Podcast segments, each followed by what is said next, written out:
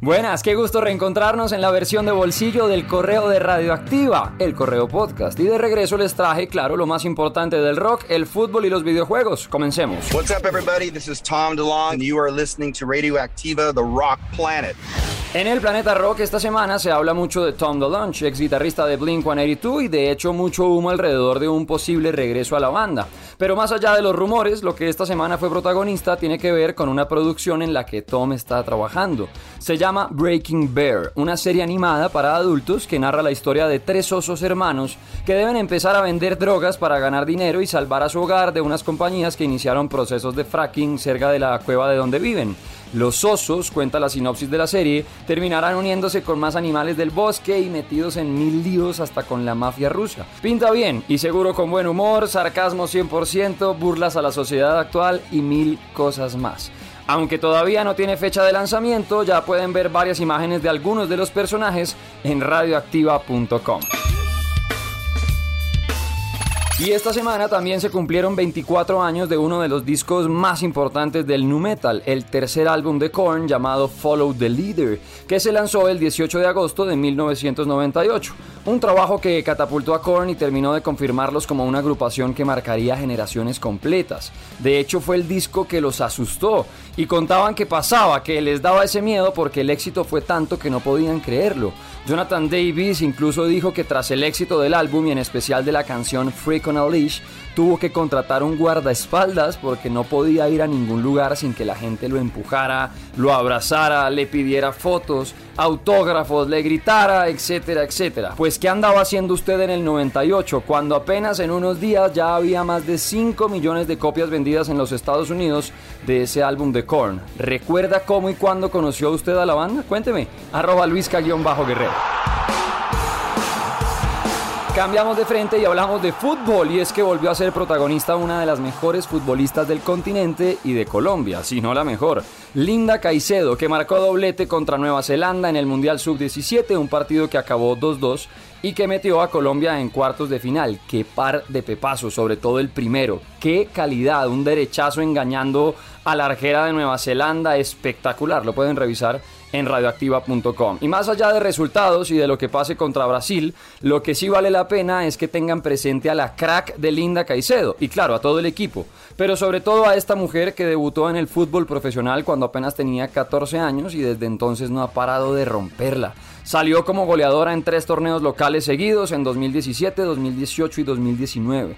También fue goleadora del torneo Comebol en Paraguay en 2018. Fue elegida jugadora del Baby Fútbol en 2019, la mejor de todas. Y anotó además en varias de las finales que ha jugado. No solo eso, marcó el gol que metió a Colombia en la final de la Copa América y también en el Mundial del próximo año y en los Juegos Olímpicos. Es una distinta, sin duda, desde siempre y no extraña que el Barcelona quiera convertirla en la primera jugadora colombiana en vestir su camiseta, aunque están esperando al 2023 cuando Linda cumpla 18 años para poder hacer realidad el fichaje. Carac, Carac la colombiana, a la que estaremos bancando siempre desde el Correo Podcast. Entre dos rivales, Caicedo la va a levantar, casi un sombrerito, Robledo le devuelve Caicedo desde ahí. ¡Va a probar!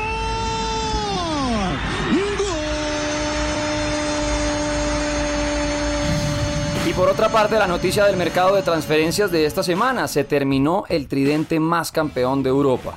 Ese que conformaban Tony Kroos, Luka Modric y Casemiro en el Real Madrid. Los tres jugadores que fueron titulares en nueve finales y las ganaron todas. Pues lastimosamente toda historia llega a su fin y es que Casemiro aceptó la oferta del Manchester United. 70 millones de euros para el Real Madrid y para él un nuevo reto. En su momento, Casemiro, que no llegó ni por 7 millones de euros al Real Madrid llegando desde el Porto y después de casi una década convirtiéndose en uno de los referentes del equipo blanco, pues decidió tomar un rumbo nuevo, un nuevo reto y en la mejor forma. Nada de malas relaciones, por el contrario, Casemiro habló con el entrenador, con Carlo Ancelotti y le contó que quería pues medirse en una nueva liga y en un nuevo reto. Además en el United se va a encontrar de nuevo con Rafael Varane y con Cristiano Ronaldo, jugadores que también pasaron en su momento por el Real Madrid. Y es que en ese equipo, en el Real Madrid, ya hay varios jóvenes que están pisando talones y pidiendo espacio.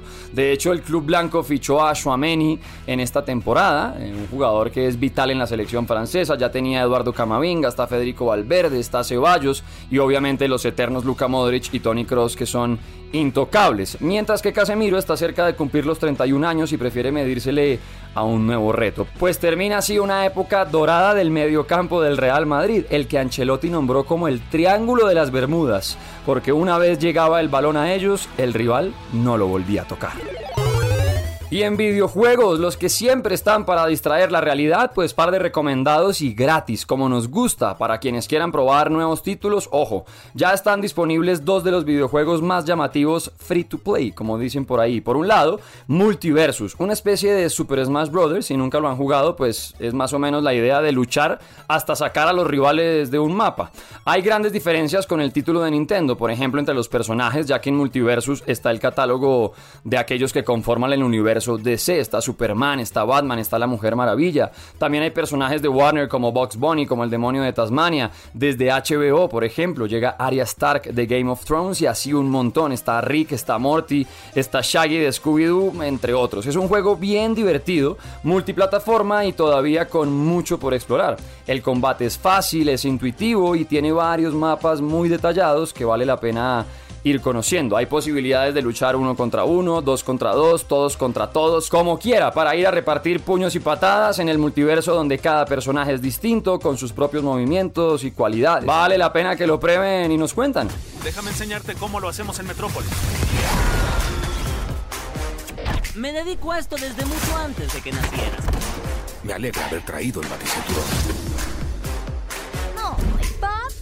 Tenemos que dejar de encontrarnos así. Aquí Steven Universe, listo para ser un héroe. Y el otro título es Rumbleverse, un Battle Royale desarrollado por los mismos creadores de Fortnite y que apuesta por el parecido modo de pelea de ser el último sobreviviente en un mapa, ese que se va cerrando de a poco hasta que quede el último, pero esta vez Nada de armas de larga distancia, solo combate cuerpo a cuerpo, lucha libre, puños, caratazos y corra porque qué angustia.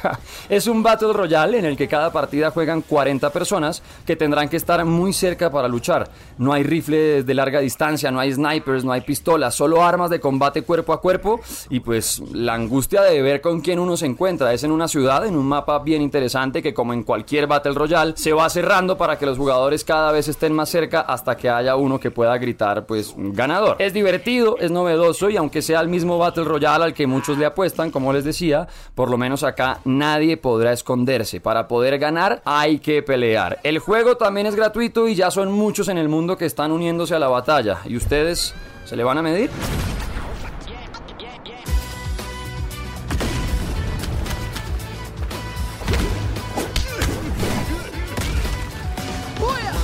Activen notificaciones, descárguense la aplicación de Radioactiva y sean siempre los primeros en llegar por acá. Ojo, que esta semana se viene el anuncio del NotFest en Colombia, pero de eso les hablaré en el próximo episodio. Cuídense y recuerden, seamos más personas y no tanta gente. Chao pues.